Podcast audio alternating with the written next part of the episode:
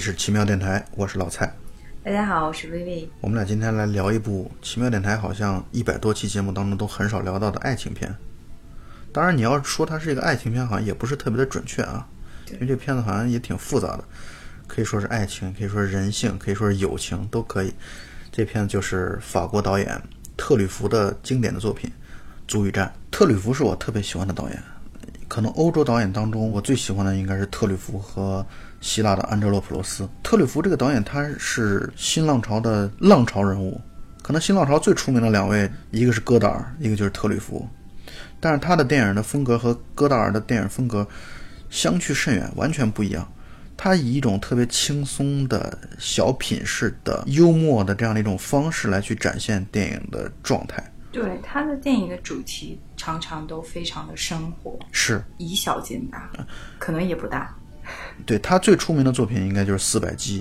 《四百击》其实也是用戴锦华老师的话来说，《四百击》开创了电影作者论。在全世界的流行，电影作者论这个概念就是特吕弗提出来的。他们之前因为都是影评人嘛，电影新浪潮运动的引领者啊，都是跟安德烈巴赞来混在一起的。特吕弗最早提出了电影作者论，这个点我们一会儿再说。我们先是拉回到《足与战》这个电影本身上。我为什么喜欢这个电影呢？其实要受到我们之前所聊的一个电影的影响，就是《纵横四海》啊，吴宇森的《纵横四海》当中，周润发的角色就叫阿祖。张国荣的角色就叫阿詹，《纵横四海》当中完完全全在向特吕弗的《足与战》来致敬，并且《纵横四海》讲的也是两男一女之间的故事。但是呢，《纵横四海》这个两男一女之间的故事就非常的和谐，你从头看到尾，你都会感觉到他们三个人关系特别的好，彼此相爱着。啊，张国荣也爱周润发。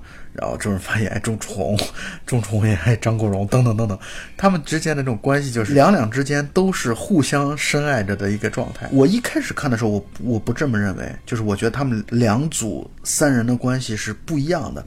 可是我在这次重温之后，我的感受只不过是东方和西方的人与人的相处模式的区别。但是从根儿上来说，我觉得他们两组三人关系真的是很类似，他们真的是三人之间两两相爱。对你想到的是纵横四海，但是我观影的时候一直在想《西蒙巴黎》哦，因为故事发生的背景也很像，就是他们也是因为文学或者电影，然后志气相投，走在一起，也是两男一女的组合，彼此两两相爱。就像我刚才说的，他们这种三人关系当中，任何两个人拿出来都是两两相爱的，但是呢，可能区别在哪儿啊？区别在于。在纵横四海当中，这种三人的两两相爱的过程，可以说全是相爱，或者说全是相爱的美好的部分。可是你看《足与战》当中三人之间的关系，这种两两相爱。本身既有美好的东西，又有互相伤害的部分。其实，对，到最后就是相爱相杀了。没错。那么我们还是先把这个剧情简单的梳理一下。我要先多说一点地方，就在于我在重温的过程当中，我会发现有很多的东西是没法用所谓剧情这个词来去涵盖的，有太多太多的细节，是啊，充满了特吕弗的这种幽默。特别有特里弗的对人生的这种观察，然后还有很多他对于人生的一些感受，这些东西其实是剧情之外的一些东西。所以，就算我们聊了剧情，我们也依然觉得这个电影完全值得你去好好的去看一下。对，这是一个剧情一句话带过，并且并不是电影的主要亮点的地方。对，但是这个剧情还是挺震撼的。嗯，挑战三观。这个电影我看过好几遍。我觉得我第一次看他的时候年龄还小，可能十年前吧。十年前看这个电影的时候，我只是觉得好看，就是我没有觉得那种震撼的感觉。但我印象很深刻，就北影节看的时候，我是在大银幕上看到这个电影的。我感觉到周围的很多人都被他们这里边的三观混乱的男女关系所震撼到了，而且对于这种完全能接受的这样的一种戴绿帽的这样的一个状态。我觉得现场在电影院，我因为我能够感知到周围的观众的这样的一个情绪嘛，大家是一种被震撼的状态。但在我和你录节目之前，我又重温了这个电影，我就会有一种更加的不能叫接受吧，因为这种三观显然和我们的这种日常的三观是不符的。但是呢，我可以这么来去理解啊，如果你电影当中都没法展现那些你生活当中没有的东西的话。电影当中只是展现你生活当中中规中矩的状态的话，那这电影还有什么意思呢？实际上，我也是第二遍看《足与战》，我在两次观影的过程中感受非常不一样。我可以理解为可能是我个人的成长、价值观的变化。在第一次看这部电影的时候，我是深深的被女主吸引和震撼。我是觉得女主的价值观简直就是，简直就是说出了我的心里话。在我最近一次为录节目看的时候，我会更加从现实的角度去去理解那些理理解不了这段关系的人的感受。嗯，我觉得我能理解你的意思。就可能说我变得更加说考虑别人的感受吧，因为这个女主她其实是一个极度自我的人，没错，但是我觉得不能用自私这个词来形容她。不是属于那种苟且的自私，可能她完全沉浸在自己的世界里没有办法出来。没错，那我们就把这个剧情简单的来梳理一遍吧。这个片子的原著小说啊，叫《朱尔和吉姆》，朱尔就代表了阿祖，然后吉姆就代表了阿詹，所以祖与战其实就是朱尔和吉姆。这个故事是发生在，当然发生在巴黎，或者大部分的时候都是发生在巴黎的。朱尔是一个德国人，呃，吉姆是一个法国人，他们俩都是文学爱好者，然后本身又是文字工作者，他们俩过的这种生活，感觉衣食无忧的，像是两个小中产阶级，靠写文字啊、出书啊、写小说啊，包括翻译啊，然后给报社写文章啊、写专栏啊，来去过日子。他们俩基本上是这样的一种生活的状态。然后两个人是好朋友。《足与战》讲的是一九一二年，也就是第一次世界大战之前的故事。就像我刚才说的，他们俩相识相遇了，并且两个人感情很好。有一次呢，两个人在一个朋友叫 Albert 他的公寓当中看幻灯片嘛，看到了一个雕像，那个雕像散发出一种神秘的气质和微笑。他们俩都被这个雕像所迷住了，并且专门飞到那个雕像所陈列的那个岛上去参观这个雕像。你有没有觉得这段节奏特别有趣？他们在那个他朋友家里看了这个幻灯片，然后二话不说下一幕，然后二话不说又回来了，一切都是噼里啪啦噼里啪啦进行的。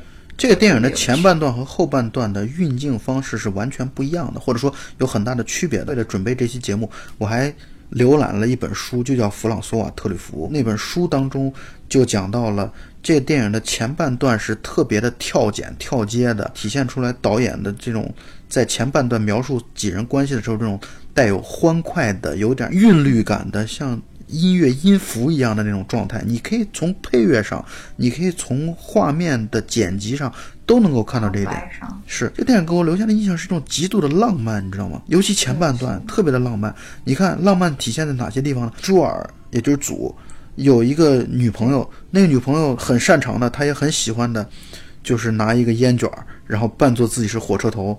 然后那段音乐非常的欢乐，然后镜头跟随着那个扮成火车头的女孩，她在不断的吐烟圈出来嘛，镜头是三百六十度的在旋转，这整个的有造成一种眩晕感，这种眩晕感是使得开篇时候的这种状态很欢乐、很浪漫的一个一个状态。那段时间感觉组合战都过得无忧无虑。你有没有注意到导演在运用镜头的浪漫？还有一个是女主的说起某些话，当他们在法国南部的那个小村庄、小别墅里面，然后谈起我遇到你们之前从来不笑，然后那瞬间就特别妩媚，然后导演给那个画面来了个定格。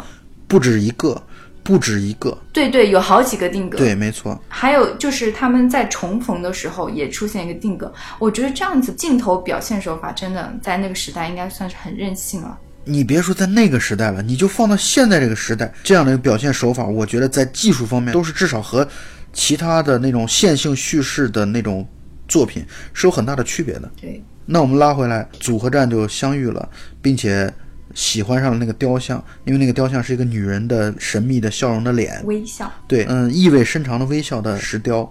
后来他们在巴黎就遇到了一个女人，就是卡特琳，就是让娜·莫罗所主演的，也就是本片的女主角。遇到那个女人的时候，原著小说当时是这么写的，就是他们的内心都会或多或少的联想到那个雕像和这个女人的笑容是多么的相似。对，其实电影里面，因为我没有看过原著小说，电影里面是给人这样的暗示，是把 Catherine 跟那个石雕联系在一起。没有同时拍，但是在给卡特琳的面部做特写的时候，从多个角度，就像当时幻灯片对于那个石雕的多个角度的表现是一样的。当时给我的感受就是这样。于是他们成为了三个好朋友，这三个好朋友呢，总是在一起去玩儿，包括他们在留下了法国电影经典的，或者说整个电影史上非常经典的一幅画面，就是三个人在一座大桥上赛跑嘛。然后卡特琳跑在前边，然后另外两个人在后面来追。因为卡特琳他们玩一个游戏，就是赛跑的游戏，但是卡特琳相当于作弊了，先跑出去了。可是你看这样的一幅画面，其实充分的表现出来了，卡特琳一直在两个男人的追逐之下在生活着。包括我之前提的《戏梦巴黎》，它也有一个借助这个从桥上跑过去的画面，他们是在卢浮宫里跑过去。看过这两部电影的就知道，这完全就是在。致敬这部电影吧，就已经是一个非常经典的一个这样一个桥段。没错。然后薇薇刚才说女主角的自我让她非常的欣赏，这种自我甚至体现的很极端。你比如说，他们有一次三人游的过程当中，他们三个人去看话剧了。看完话剧之后，两个男主角在组合站在不断的讨论这个话剧当中女主角的。状况有一点点忽视了卡特琳，卡特琳就从塞纳河畔的桥上直接跳入了塞纳河。这一段戏给组合詹，我觉得他们的内心都定格了很大的震撼。我是觉得他跳下去是跟他们在行走过程中对剧情的讨论的内容有关系，因为 Catherine 他认为这是一个很好的故事，这也是通篇导演在讲的关于女权。或者是关于女性地位的这样一个讨论，那足语站站在男性的角度，他们还是保留着比较保守的对女性的看法。但是 Catherine 完全不同意他们，也不想去争辩，他愿意用跳下去这样子的行动来告诉他们，你们都不是。所以，其实我觉得那段时间，他们三个已经是互相相爱了。嗯，吸引是一开始就存在的。对，只是战跟组性格有一个截然不同的地方，就是战是一个更现实、更有主见的一个人，他不想要被爱情牵着走，对，他会观望。阿祖则是一个带有慈悲心肠的，或者说特别有对宽容，对极度宽容的，但是有时候也很中二的一个一个男生。为什么说他中二呢？比如说他在里边有的时候表现，让他去讲一个东西的时候，他就完全停不下来，情商有点低的那种状态，不顾别人的眼色。对对对，是这样的一个状态。然后呃，故事的发展就是接下来一战爆发了，并且在爆发之前啊，有一个小的细节就是。卡特琳约，就是他在跳下水的那天晚上，约阿詹，第二天去咖啡馆相见。阿詹晚到了一会儿，他以为他自己迟到了，女神就已经走了，结果没想到卡特琳比他去的还要晚，所以那天他们俩就没有见到面。观众其实也会感兴趣，卡特琳到底想要跟阿詹说什么呢？但是我们作为观众，包括看后来的戏，能够感受到，他其实是对于阿祖对他的求婚。他感到很不确定，他想听听阿詹对对这个问题的看法。但是阴差阳错之间，两个人没有见面，并且一战很快爆发了。战争爆发之前的一周，卡特琳和阿祖就已经结婚了。因为阿祖是个德国人嘛，阿祖和阿詹两个人就各自被各自的国家所征召入伍，并且形成了战场当中，其实他们俩是敌人关系。这里边有一句话说的特别有意思，阿祖说他。不关心战争，他其实不喜欢战争，他更担心的是，他有一天和阿詹在战场当中相遇，他不喜欢出现这样的一个局面。他不想自己的好朋友在对面。其实这里给我的感受是，导演对战争的描述特别的轻描淡写，对，特别不屑一顾。但是这种不屑一顾，在后来你会发现，导演所展现出来的对战争其实是一种充满了自己的反对。战争后来结束之后，他们俩又重新恢复了通信，通信当中。嗯，阿詹知道阿祖搬离了巴黎，他和卡特琳生了女儿，然后并且生活在了莱茵河畔，也就是在德国生活了。然后并且盛情邀请阿詹去他们的乡间别墅去做客。嗯，阿詹欣然应允，并且去了他们家。这里阿詹有一句话，因为法国作为在战争中赢了嘛，战胜国。对对对，他看了祖的生活，然后他说一句话，他说：“我宁愿赢得的是这样的生活。”其实他对家庭生活以及对 Catherine 还是充满了向往。没错，是这样的。但是，正像我刚才准备要接话说的地方，就在于看似平静幸福的生活的表面之下，它的实质其实是阿祖开始向阿詹诉苦嘛。他们之前是过过一段幸福的生活的，但是现在他觉得卡特琳完全不属于自己。就他自己所知道的，卡特琳的出轨就已经有三起之多。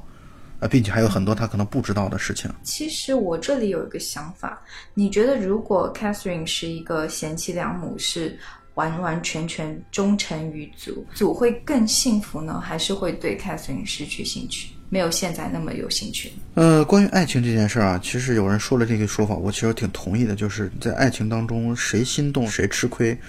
或者谁心动谁完蛋，网络名言嘛？这个话就说的有点极端，就是人其实是一种很贱的动物。是啊，你如果一味的对他好，在别人那儿所带来的感受和你对他若即若离所带来的感受是完全不一样的。甚至一个人对另外一个人念念不忘，恰恰就是因为没有得到，恰恰就是因为一直是若即若离的这样的一个关系。所以阿祖爱卡特琳爱的疯狂，跟卡特琳对他并不是那么的爱，我觉得。不无关系吧，对吧？对，其实这边组对战就诉苦嘛，说 Catherine 出轨好几次，他们婚姻并不是像他们你见到的那么风平浪静，那么幸福美满。没错，其实他真的就是真的很痛苦吗？我不那么认为。这里我想到了一个斯德哥尔摩综合症，我觉得组某种程度上他是享受的。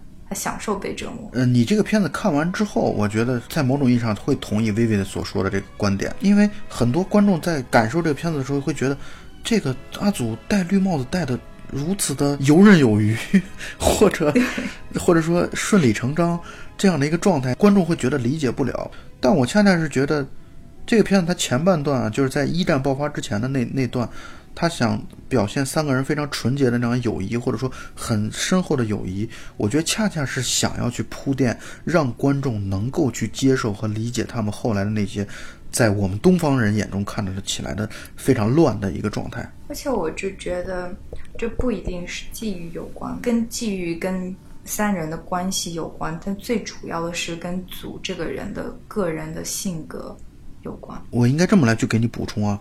这不这件事绝对不是跟祖个人的性格有关，或者说绝对不只是跟祖的性格有关，而是跟三人的性格有关。我是说，祖戴绿帽子游刃有余这件事情。当然，因为这个片子当中数次说到了阿祖的性格是特别的宽厚、特别的慈悲、特别的有包容性。我倒不认为是这些正面的性格因素，我是觉得他是在求虐。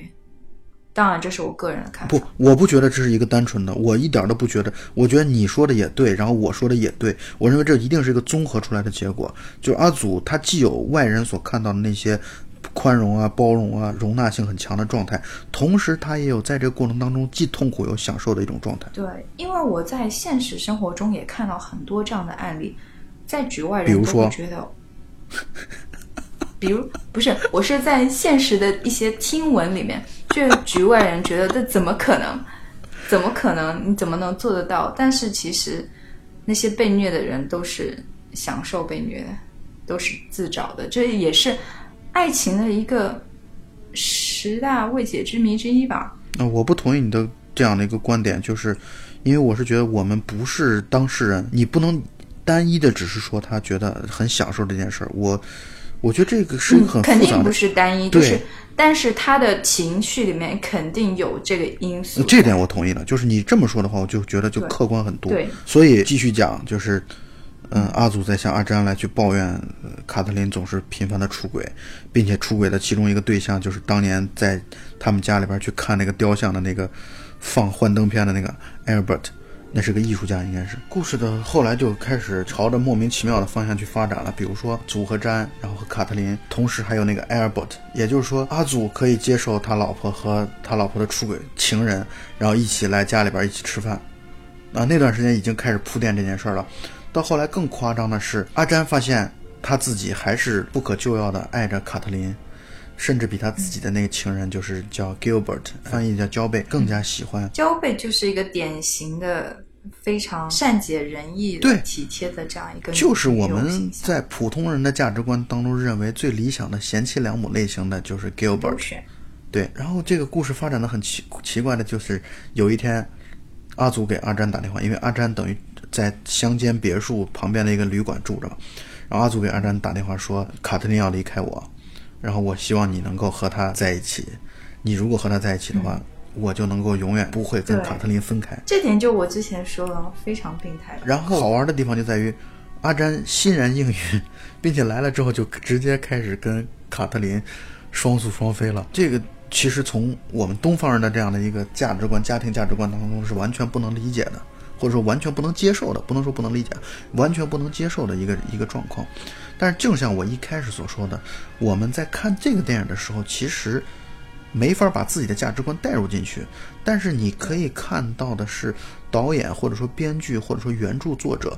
对于人与人之间复杂的情感的一种探索吧，可以这么说，因为就这样的一种生活状态，其实就我们所谓的西方的开放的西方社会，我觉得其实从主流价值观当中也不能够接受的，也不是能够接受。西方人也不接受的。对，只不过我是觉得从艺术表现来说，从文艺作品上来说。正像我说的，如果连电影、连文艺作品都不表现这样的人与人之间复杂的情绪和情感状态的话，那我们还要这种文文学作品或者文艺作品干什么呢？是电影是展现了生活的一种可能性，没错，这个可能性太低了。对，是在现实生活中看不到。呃，我不知道你当时看的时候有什么感受啊？但是我当时就觉得，由于前边铺垫的足够多，以及我们认为它是一部电影，我们会觉得我们自己是能够接受，在至少在看电影的过程当中是能够接受三人的这样的一种状态的。我是觉得我第一次观影的时候接受度比第二次高哎。对，反而哎，这一点你竟然和我是一样的。我第一次的时候，我也会觉得哎很好看，一就没有感受到好像那种。啊，怎么这样的这样的那种感受？但我反而是觉得年龄偏大了之后，到现在，那可能是 是不是？我觉得是，我觉得太保守了，越来越保守了，世俗了。对，一开始我是特别喜欢 Catherine，然后现在第二次看的时候，觉得哎，这个人好像有点过分了。对，你我觉得你说的这个完全没错，就是一开始会觉得挺喜欢 Catherine 的和卡特琳，但是呢，现在会觉得。他确实也有一些不当之处啊。对啊。然后，呃，这个故事的发展就是他们三个人开始过上一种很奇怪的这种三人的生活。白天在一起玩，然后晚上卡特琳就就和阿詹双宿双飞，这样的一个非常奇怪的一种状态。阿詹的报社叫阿詹回巴黎，三个人就分开了一段时间。分开那段时间当中，阿詹又和自己原来的女朋友生活在了一起。并且还和女朋友说：“我要娶卡特琳，我希望卡特琳和阿祖离婚，然后我我要和他结婚。”就是这段时间就感觉到西方这种资本主义社会那种糜烂的一种 感情生活的状态。当然，这这是开玩笑。我是觉得他他的未婚妻就是焦贝，对，也是一个很酷的女性，是挺酷的。他想的是：我需要你，我想要你，你在我身边，我可以接受你随时走。没错。所以你看啊，为什么说这个电影好的呢？好在哪儿呢？好在于它其实展现了非常丰富的人和人之间的情感模式，或者说人对待情感时候的自己的心理模式和心理感受。我觉得这点在每个人物当中可能都会有很大的区别，你说是吧？是，而且我特别喜欢特里弗的一个地方，特别喜欢他的电影的一个地方是，他的电影里面的女性角色啊。每个都很酷，可能在那个特定的时代里面有点过分强调了，但是作为女性观众看着还是会很爽。在这段日子当中，阿詹和凯 Catherine 之间是书信往来的，并且这种书信往来的时候，其实阿祖是完全每一封信他都可以看得到的，就他和卡特琳之间的关系特别的开放，特别的没有隔阂。就我觉得他们俩的关系已经到了，就是好像朋友的关系，朋友的这种身份更大于爱人的身份。当然，阿祖对于卡特琳一直是深爱着的，他的诉求很简单，他就要求，或者他的他在他的想法当中，只要卡特琳不离开他，怎么都行。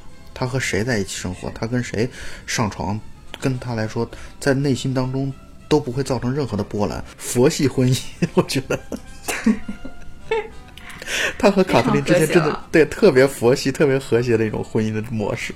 嗯，其实 Catherine 她也离不开祖，因为她说了，我同意你的观点，只有他宽容跟善良的天性是能够让她永远回想要回到他身边。没错，所以呢，其实阿詹和阿祖比起来，个性就会强很多。那这种很强的个性本身和 Catherine，因为 Catherine 本身也是一种特别强势的女性的性格。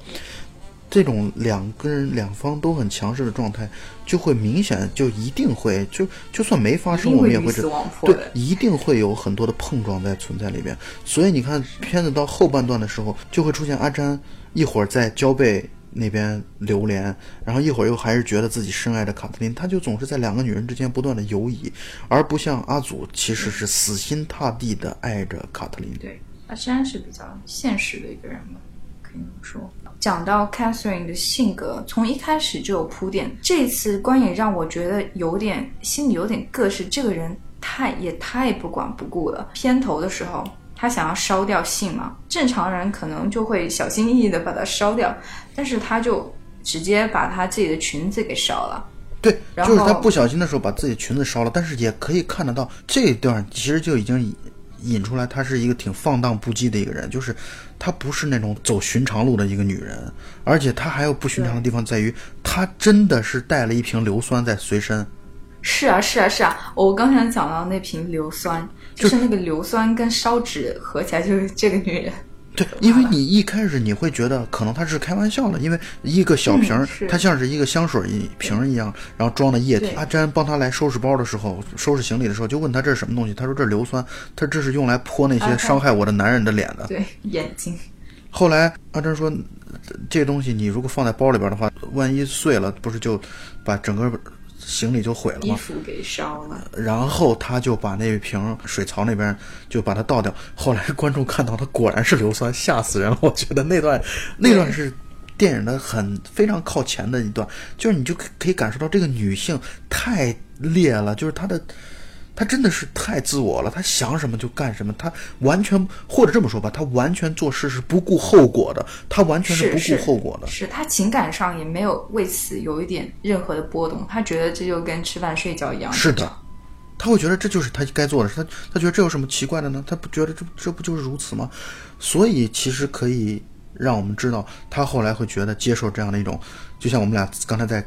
录这个片子的准备会的时候，聊到了 类似于像一种精神三 P 的这样的一个，或者精神四 P 的这样的一种一种状况，他会觉得对他来说是没有所谓的道德指责的，他他就是想干什么就做什么，而且这种做法不是出于对别人要讨好或者伤害，他就是爱自己。其实对他来说，他最爱的就是自己，他就是要。自己喜欢怎么样，让自己怎么样能够更爽的，就就去做就是了。是啊，所以我觉得你可能在年轻的时候看这个片子的时候，你会觉得哇，卡特琳这个状态真真爽，就就是虽然你做不出他做的同样的事情啊，但是你会觉得被他这样那种快意恩仇的状态所吸引。但现在随着你年龄的增大，你会觉得有的事儿，对对对，我们是不是有点顾虑？对对对对，是是，我们不能这么的自我吧？我们不能这么的。我们不能这么的不管不顾周围人的感受吧？可能我觉得，可能我们现在都都成长了之后，都会更加的会考虑他人吧。特里弗也说过，拍这部电影的时候说过这么一句话，他说：“玩世不恭，在一个强有力的人身上是可可能真实存在的，但在敏感的人身上只能是一种掩盖的强烈的多愁善感的一种表现。”我觉得 Catherine 就是一个强有力的人。对，在情感上，我同意。他是真的在玩世不恭，不是在。对他不是为了掩饰，他不是为了掩饰某种状态。他的逻辑其实很成立。在我年轻的时候，第一次看的时候，我我真的恨不得双手双脚赞同。有两一点，两点，一点是他跟祖结婚的前夜，他说祖的妈妈就是他的婆婆做了什么事情让他觉得很不爽。她她不爽到不行，一定要去跟前男友乱搞一番，她才能心平气和的觉得扯平了，跟祖进入婚姻。还有第二个，就是在后来她跟战确定关系的时候，她想让战过来，然后战拖延不过来，然后她觉得战又欠她了，她就要跟别人去上床，她才她才觉得他们俩扯平了。当时我觉得她自己在自己的逻辑里面是毫无破绽。对，后来嗯。他和阿詹相当于就结婚了，虽然也没有讲说什么领证这种事儿啊，但是我们可以默认为他们俩就已经领证。但是我们可以默认为他们俩已经结婚了。结婚之后，他们死，他们等于还是住在生活在一起，包括阿祖跟他还生活在一起。有一次他跟阿詹吵架了的之后，他就直接转身就到了隔壁房间阿祖的房间当中去。然后那段戏让我印象很深刻。他和阿祖之间，他说：“我今天晚上可以睡在那儿吗？”阿祖说：“可以。”然后我我睡楼下去。然后阿祖在出门之前又反过来抱住卡特琳说：“我非常非常爱你，我特别爱你，你是我此生之最爱等等之类的。”然后卡特琳也向阿祖表白说：“是啊，我也非常需要你，你我不能离开你。”啊，其实我觉得这段戏是非常清晰的交代了阿祖和卡特琳之间的一个关系。对于卡特琳来说，阿祖的存在就像是他的一个避风港，他永远知道他在外面的男人那里受了伤。所以阿祖到后来的时候，我觉得在卡德琳面前已经丧失了性别了，他已经没有这个男性的特征了。我觉得 Catherine 是一个，因为她极度自我，她会屏蔽一些情感，她只会把这个算盘打得非常好，她把局布的很好，她就是组对她来说就是一个港湾。然后我就觉得阿祖到后来的时候，对她来说就是一个已经没有性别的，他的生命当中非常重要的一个人了。就是他随时有什么不快，他随时有一些不爽，他随时可以到阿祖这边来去疗伤，随时可以获得安慰。对，说到性别，你记不记得中间他们三个人坐在摇椅上有一段对对语言的讨论？这段话是阿祖说的。阿祖说到说德语当中，在德语当中，呃，比如说战争，比如说男人，比如说月亮，代表了代表了是不月亮代表了男性，在这个片子当中说到太阳和爱情代表了女性，就是说是用女性的这个词根来去代表的。对，但是他说到生命是无性的，是生命是无性别的。我不知道为什么，我觉得这段特别美。关于语言的理解，我一直想不通，他们到底是用什么去界定？因为而且每个每个语言里面，像德语、法语，每个语言里面，他们对男女词性的规定是不一样的，可能是跟他们长此生活下来一种对这个世界的理解有一定的关系并没有什么规则。我完全我觉得这段特别浪漫。对，而且你你你不觉得就这样的内容，它和剧情其实是毫无关系的，或者说看似、看似是毫无关系的，但恰恰体现了，我觉得这种东西就恰恰体现了特吕弗作为一个大师，他的举重若轻，就是他在一一点点非常像这段可能持续的时长，在电影当中时长可能也就半分钟，可是就这半分钟，恰恰就体现出来特吕弗对于一些人生当中的思考，或者说，或者说想给你展现出来一些思考的一些方向，啊或者启发你的一些思考的方向。所以我觉得这一段半分钟可能就是给有心人的一个一个礼物。而且特里弗在这片子当中，类似于这样的桥段绝对不止这一处，他有很多的地方都在展现一些，嗯、看似和剧情无关的，但是自己对于一些问题的看法和认识。所以其实我们一开始也说了，这不是一个剧情至上重点的对，这样它不是一。个剧情至上的一个电影。其实，对对对，是像散文一样，很多时候就穿插着作者，也就是导演对人生的一些看法和态度。这就我一开始说的，特吕弗是电影作者论的代表。他的电影作者论的一个很重要的体现是，他认为什么叫作者电影，就一定要做到编、导、制三权合一，就是这三个权利应该归属于同一个人，就是导演。就导演既有编剧权，又有导演权，同时还有制片权。就换句话来说，你一个作者，你就不应该受到，比如说受到资本的压制，不应该受到一个个人表达，强是烈的个人表达。是，所以呢，就像你刚才说的，这个归结到你刚才所说的这点，你你看它像做一篇散文一样，散文就一定要体现作者的韧性。就换句话来说，你比如说，你看这个片子一共就一百分钟，可是，一百分钟当中，他花了三分多钟的时间去唱一首歌，是啊，我特别喜欢那首歌。那首歌非常的美，而且我们可以预告一下，这首歌将作为我们本期节目的结尾的配乐。我当时听到这歌的时候也是那么想，这首歌曾经是我的手机铃声，我也听了很久这首歌，曾经。可是实际上它只有一个曲调。是啊，但是呢，导演任性的花了三分多钟来去展现卡特琳唱这首歌的过程。我们继续续着剧情来讲，阿祖和卡特琳之间感觉其实一直还是比较和谐的。虽然说卡特琳很早就已经在爱情的角度上已经厌烦了阿祖，但是呢，他和阿祖的相处总体来说。换句话来说，就算我跟你没爱情了，可是我也能够跟你一直长久的生活在一起。你看啊，我记得他和阿詹吵架的那一次，然后过来和阿祖说要睡到阿祖的房间的时候，他说了这么一句话：“他说我们要长久的生活在一起，我们要老了的时候也要在一起。”他其实这是他发自内心的一个想法，他觉得他和阿祖之间完全可以白头偕老的。对，只不过这种白头偕老和我们在婚礼当中所谈到的白头偕老不是一个概念而已。对，这里也展现了一个 Catherine 的核心爱情观。他说，爱情的存在是片刻的，人生就是不断的在重复这个片刻。他不认为爱情是可以长久的，这也解释了他的行为。然后这里边还有一个细节，就是阿祖和阿詹说，卡特琳就是皇后啊！你以为我们之所以存在在那么多男人当中，为什么他会挑我们两个人？那不就是因为我们把她像皇后一样的供奉起来、对待起来吗？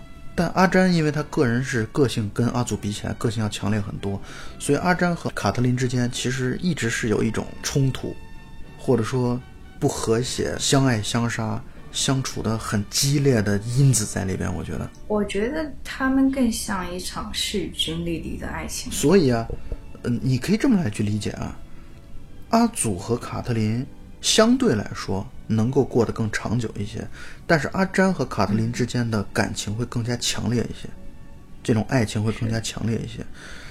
那么这种强烈的爱情必然会导致更多的痛苦，所以卡特琳在阿祖这里会感受到一种平静，但是一种没劲。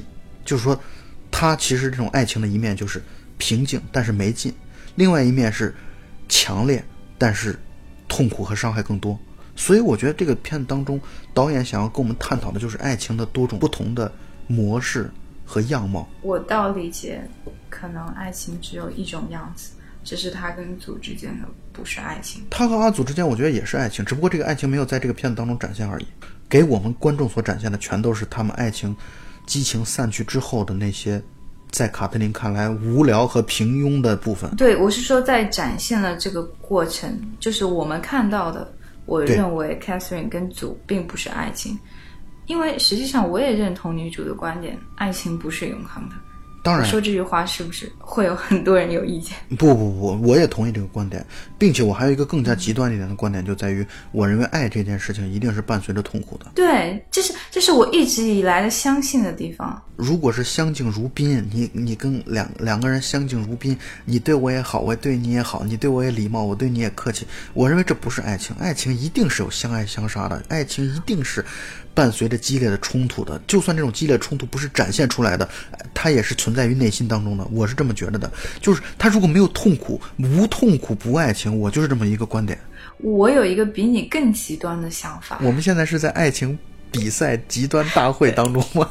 你的观点是爱情是伴随着痛苦的，而我我认为人为什么要爱情？那是因为他想要寻找痛苦，想要体验痛苦，从某种。人最深层次的欲望源于来说是这样。我其实，在某种意义上是同意你的观点，虽然这个观点会显得我台的价值观太过于的丧啊，但是我总认为人，或者说一个有追求的人吧，这个话说的 可能会得罪一些人啊，但是我就是这么认为的，内心深处或多或少都有一些自我毁灭的倾向。我不知道你是不是跟你刚才所说的观点是一致？是啊。我倒不觉得这是因为你想法多或怎么样，这是存在在人的潜意识里面的。有些人可能觉知到，有些人还没有觉知到，但是你就去做。因为从逻辑的角度来说，人都是趋利避害的，大家都会去让自己选择让自己更舒服和和快乐的方式，但是。我观察到的，包括你，我想你也是观察到，身边很多人其实是在追求痛苦的，他只不过不觉得。我是认为，就是去追求对你自己好的，是在理智层面的东西。你追求痛苦，可能是在潜意识，是在原我里面。我们继续来去剧情走啊，然后阿詹就和卡特琳相当于就分手了嘛，阿詹就又回到了那个焦贝的身边。焦贝这个角色就好像是随时等在那里，然后阿詹什么时候回来都可以，我都接纳你，我也不会去找别的男人，反正我就等着你。跟所以一样吗？只是他没有戏份。是是是，是这样的。但是他跟祖不一样的地方在于，卡特琳如果离开了阿祖，阿祖是会很痛苦的。可是焦贝明显更有智慧，焦贝的这种智慧就体现在你离开我，我也不会痛苦，但是你回来，我接纳你。啊，你回来我随时等着你，但是你不在我自己也能过得很好。我的感觉就是这样的一个角色。是特别明白人，不被爱情所奴役的一个心态对，就是不是那种被冲昏了头脑的那一个状态，但同时呢又勇于追求自己的爱或者自己内心深处的爱。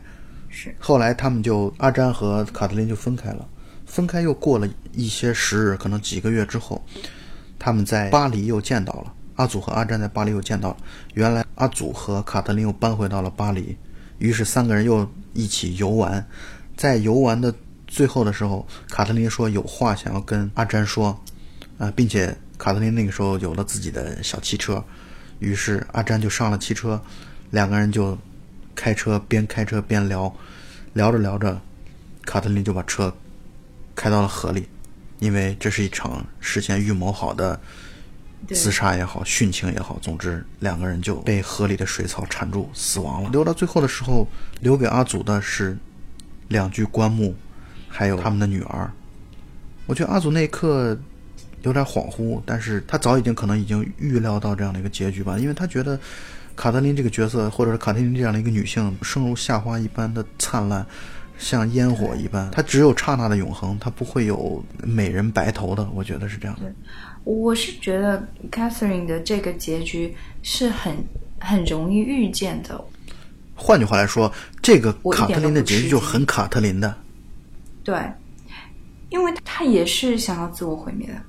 是的，你看他带硫酸，你看他、呃、买了枪，啊，他其实这种自我毁灭倾向是非常严重的。而且他其中有一句台词，关于那两个男人在讨论 Catherine，他说他大多时候都是慷慨而可爱，但只要他觉得自己不受重视，就会表现出很多极端的行为。这是阿祖跟阿詹说的原话。我认为这样的行为完全就是不断的在挑战跟激怒 Catherine。咱们这么来去讨论一个问题，就是，那你说谁是更幸福的？阿祖最后活下来了，他就是幸福的吗？这个片子当中他还说了这么一句话：阿詹对阿祖说：“我很恨你，我很恨你，你你都不嫉妒我。”因为阿祖完全接受了。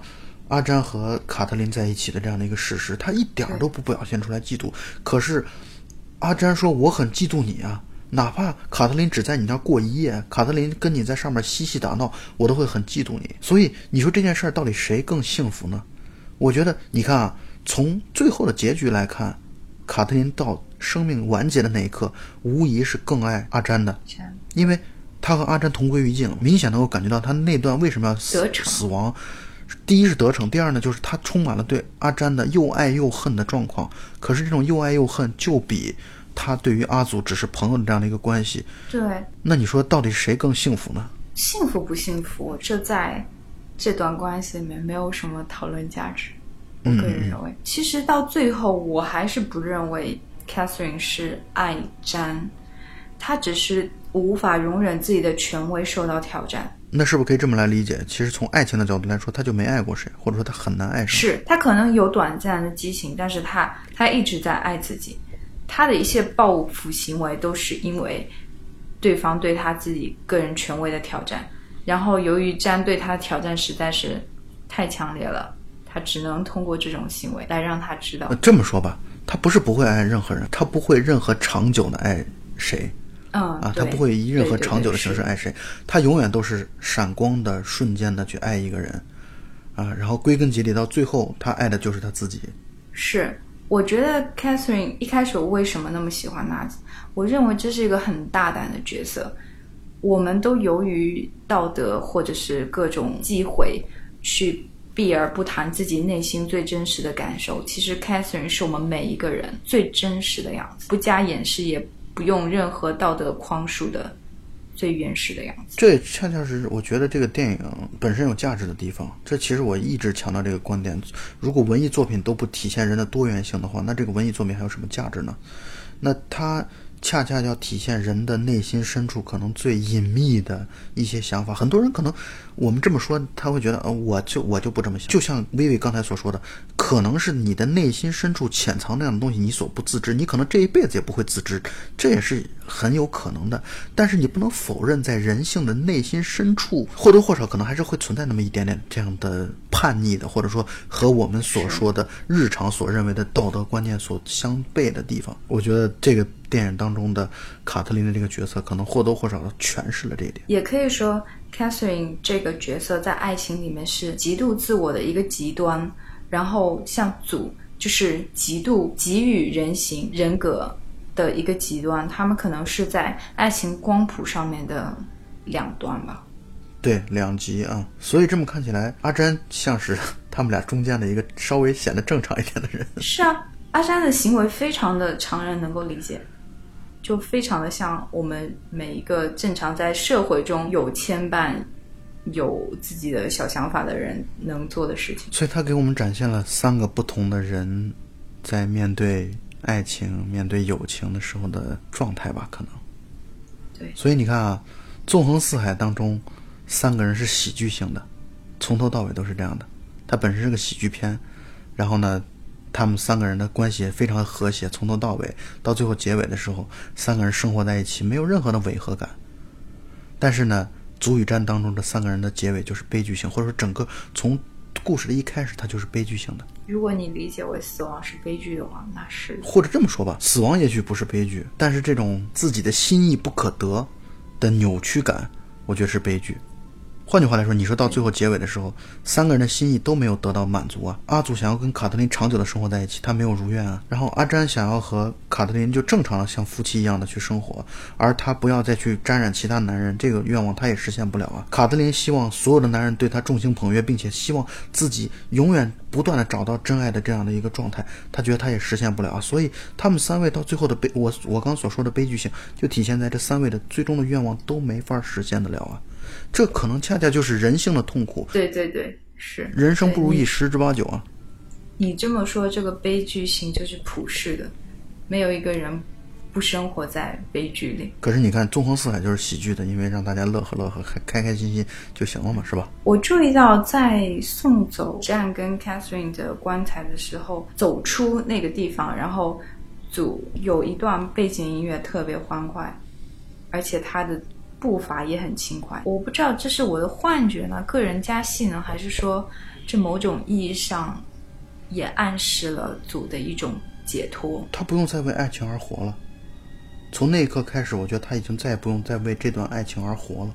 所以从另外一个角度来说，虽然我们刚才对他的悲剧性做了分析，说他没有获得长久和凯特琳一起生活的这样的一个愿望的实现，但是从另外一个意义上来讲。卡特琳的死去，其实对他来说就是他的另一个新生的开始，可以这么说吧？对，就好像一个永恒吧。就他每天担心着他要走，他终于走了，就没什么可担心的了。嗯，对对对对对，我觉得可以这么来去理解这件事啊。我们奇妙电台难得聊一部爱情片啊，所以我们只能粗浅的把我们对于这个词的观点和看法融入到电影当中，然后发表一些。可能价值观综合复杂，但不管怎么说，我觉得可能好的地方就在于大家看完这个电影之后，每个人对于这段感情或者说这几段感情都会有不同的理解和认识。其实我们的价值观某种程度来说也算是比较单一吧，因为我们是比较相近的。因为对于爱情，其实我还是持开放的这样一种态度。我觉得每个人对爱情都有不同的理解。我们只是仅代表个人观点。其实特里弗电影当中所展现的，不也就是他自己对于这个问题的看法和观点吗？就像你说的，特里弗表现的是一种电影作者论，他更像是抛出一个观点，你想要接的人就接了，不想不认同的人也没有关系。就好像中国那句话“弱水三三千，我只取一瓢饮”，就在茫茫的艺术作品中找到跟自己有共鸣的，其实是一种。蛮值得珍惜的体验吧。啊，我问你一个有趣的问题啊，就是阿祖和阿詹从这个电影当中，你更喜欢哪一位？我更喜欢 Catherine，所以我才要专门只问这两个男主角，你你更喜欢哪一位？就是他们两个，我没有太多的感觉吧。我可能还是更喜欢阿祖多一点吧，因为我觉得阿祖代表了一种特别纯粹、纯净的，对他更浪漫，特别轴的一种状态。对他，而他这种浪漫是属于不管对方如何回应，他都会一如既往的站在那里等待，没有任何鸡贼，没有任何现实主义的退缩的这样的一个勇敢者的行为。就像我们之前说的，Catherine 跟祖是在这个光谱的两端。我们可能还都是会更喜欢文艺作品当中，我们可能都会更喜欢一些带有极端一点的人物，因为极端恰恰代表了我们所难以达到的一种彼岸。这就是文艺作品的意义啊！是，它可以帮你来去寄托某种你内心深处没法实现，但是又觉得它很很值得尝试的生活状态吧。对，所以这部片子也照旧，我们也是五星级推荐啊！对这个电影，当然它不是特里弗我最喜欢的。作品，特里弗我最喜欢的作品是他的那个《安托万的冒险》当中的其中一部，叫做《偷吻》。我觉得那是我看过最好的爱情片，没有之一。就是我觉得那片子特别的、特别的好看。我希望有机会我们可以聊一聊《安托万的冒险》这整个一系列的作品。好。啊，那么本期节目到此结束，大家再见。好，再见。Elle avait des bagues à chaque doigt, des tas de bracelets autour des poignets, et puis elle chantait avec une voix qui cite au manjola. Elle avait des yeux, des yeux d'opale qui me fascinaient, qui me fascinaient. Il y avait l'ovale de son visage pâle, de femme fatale qui me fut fatale, de femme fatale qui me fut fatale. On s'est connu, on s'est reconnu, on s'est perdu de vue, on s'est perdu de vue, on s'est retrouvé, on s'est réchauffé, puis on s'est séparé. Chacun pour soi est reparti dans le tourbillon de la vie. Je l'ai revu un soir, aïe aïe aïe, ça fait déjà un femme bail, ça fait déjà un femme bail. Au son des banjos, je l'ai reconnu, ce curieux sourire qui m'avait tant plu, sa voix si fatale, son beau visage pâle, m'émure plus que jamais. Je me suis saoulée en l'écoutant, l'alcool fait oublier le temps. Je me suis réveillée en sentant des baisers sur mon front brûlant, des baisers sur mon front brûlant. On s'est connu, on s'est reconnu, on s'est perdu de vue, on s'est perdu de vue, on s'est retrouvé, on s'est séparé, puis on s'est réchauffé. Chacun pour soi est reparti dans le tourbillon de la vie. Je l'ai revue un soir, ah là là, elle est retombée dans mes bras, elle est retombée dans mes bras. Quand on s'est connu, quand on s'est reconnu, pourquoi se perdre de vue, se reperdre de vue? Quand on s'est retrouvé, quand on s'est réchauffé, pourquoi se séparer? Alors tous deux, on est repartis dans le tourbillon de la vie. On a continué à tourner, tous les deux enlacés, tous les deux enlacés, tous les deux enlacés.